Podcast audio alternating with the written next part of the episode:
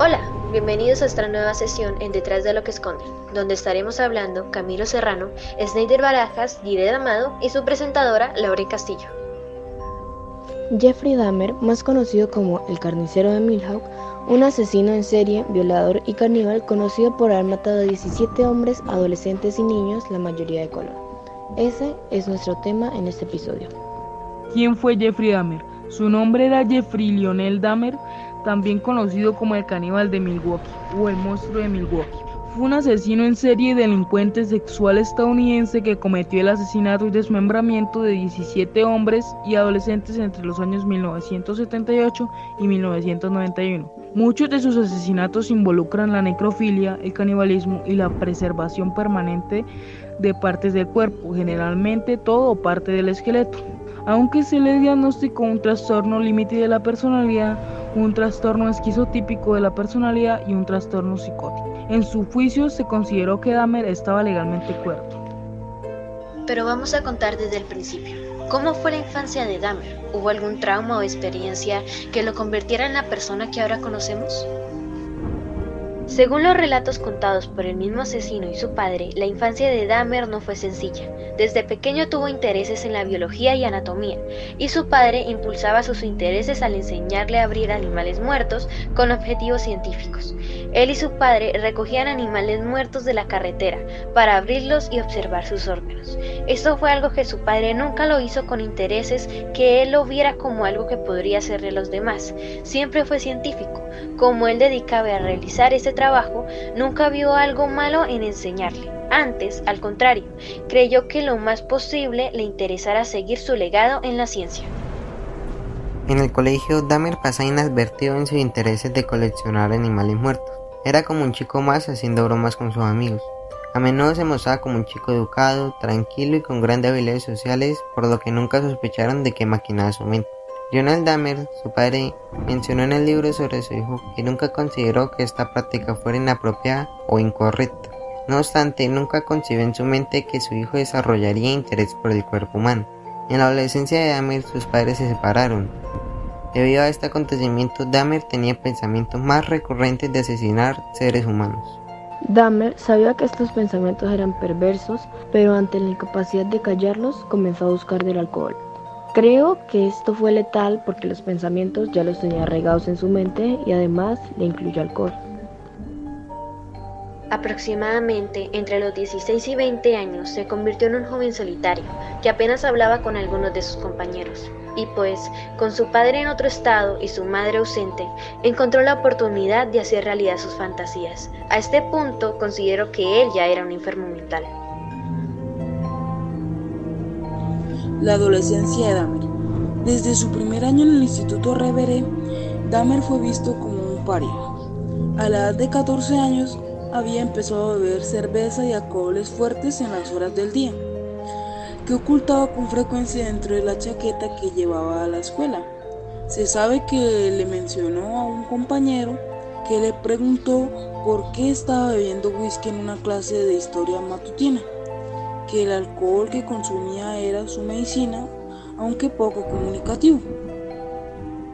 En su primer año, Dahmer era visto por el personal como educado y muy inteligente, pero con notas medias. Además, era un gran jugador de tenis y tocó brevemente en la banda del instituto.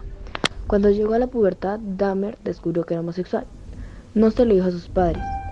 Al principio de su adolescencia tuvo una breve relación con otro adolescente, aunque nunca tuvieron relaciones sexuales. Según admitió posteriormente Dahmer, empezó a fantasear con dominar y controlar a una pareja masculina, completamente sumisa a principios o mediados de la adolescencia. Y sus fantasías masturbatorias evolucionaron gradualmente hasta centrarse en los pechos y torsos del foco de sus fantasías, que se fueron entrelazando con la dirección.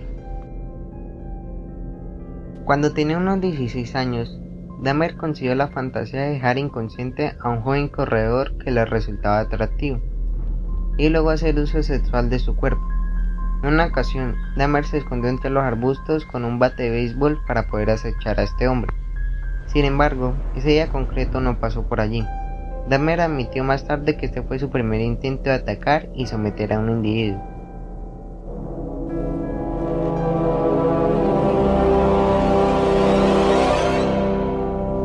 Su primer asesinato. Su primer asesinato se produjo en 1978. Se trata de la autopista Stephen Mark Hicks. Jeffrey Dahmer lo invitó a su casa y pasaron horas charlando. Pero cuando Hicks quiso irse, Dahmer le golpeó con una mancuerna para después acabar con su vida estrangulándolo. Un dato curioso es que cuando fue detenido el payaso asesino en 1978, Dahmer mató a su primera víctima.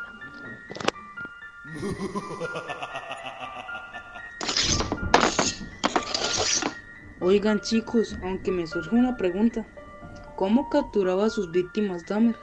¿Qué hacía para que cayeran en este escalofriante destino? Pues Cami, Dahmer buscaba a sus víctimas en alguna discoteca. Después les hacía charla, les decía que era homosexual, eso era parte de su plan, aunque también era homosexual. Cuando ya los tenían embaucados, los invitaba a pasar el rato en su apartamento, ofreciéndole una cantidad de dinero para tomarles fotos.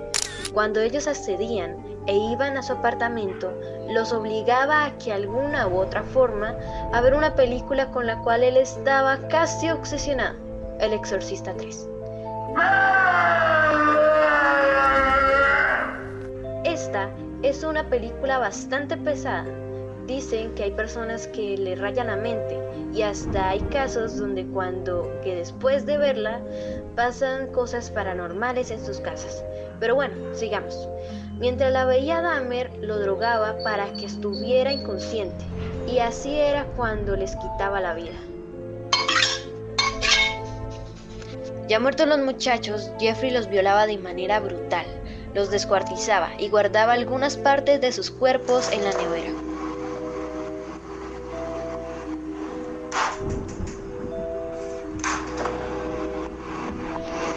Todos estos desafortunados jóvenes hubo uno que pudo escapar. El 22 de julio de 1991, Tracy Edwards consiguió escapar esposado y fue apoyado por la policía que tras entrar a inspeccionar la casa de Dahmer encontraron restos humanos en todas sus formas por la casa del asesino. Además, hallaron varias fotografías de cadáveres y una cabeza en el congelador. Horas más tarde, el caso no tardó en resonar en todo Estados Unidos. Y para terminar con nuestro protagonista, su sentencia, últimos días y muerte. Jeffrey fue sentenciado a 15 cadenas perpetuas el 17 de febrero de 1992.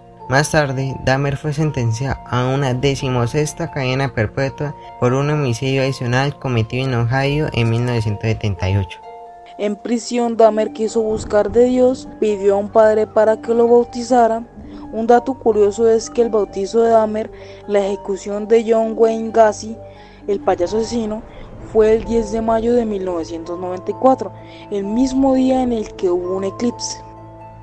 El 28 de noviembre de 1994, Dahmer fue asesinado a golpes por Christopher Scarver, un compañero de prisión en la institución correccional de Columbia en Portage, Wisconsin. Un dato curioso fue que en ese mismo año fue detenido el famoso payaso asesino. Amigos, aquí terminamos con esta transmisión. Gracias por escucharnos. Hasta un próximo capítulo en Detrás de lo que esconden.